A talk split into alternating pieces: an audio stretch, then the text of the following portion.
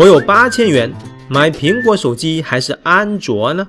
嗯，本期我们要讲什么？首先是从消费者的角度来谈一下刚才提到的那个问题，然后我们从产品经理的角度来谈一下，你的 APP 先做苹果端还是安卓端呢？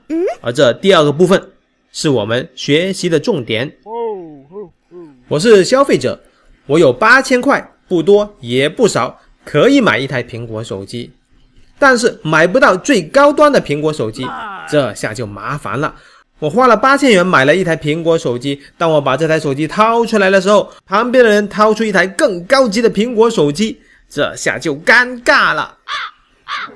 苹果手机本身就贵，然而更要命的是，用苹果手机来买虚拟商品。要比安卓的贵一点。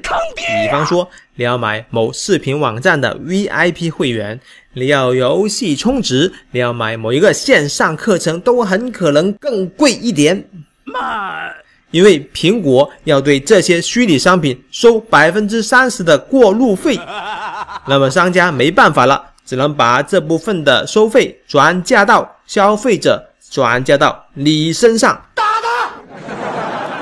有人还发现用苹果手机打滴滴要贵百分之三十，这下苹果的百分之三十的过路费就被狠狠的吐槽了。打他！其实这事情苹果背锅了，因为苹果只对虚拟商品收过路费，对实体商品还有服务是不收过路费的。哦，比方说你在淘宝、京东上买东西是不收这百分之三十的。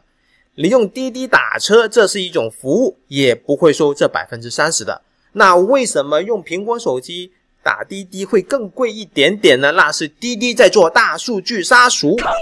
谁叫你是尊贵的苹果手机用户呀？所以呢，有一些苹果手机的用户，为了避免买到更贵的东西，他会配套一台几百块的安卓手机。妈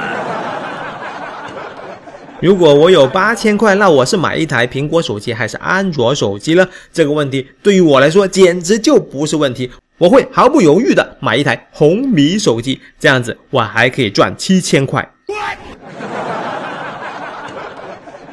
接下来才是本期学习的重点。如果我是产品经理，那么我的 APP 是先做苹果端还是先做安卓端呢？那要看你的 APP 有没有内购。还要看你的目标用户群体是谁。如果说你的 APP 里面是没有内购的，这样子就无所谓了，先做安卓，先做苹果都可以。但是如果你的 APP 有内购，如果你做苹果，它要收你百分之三十的过路费，所以先做安卓通常就是你的优先选择。嗯，当然我们还要看你的目标用户群体。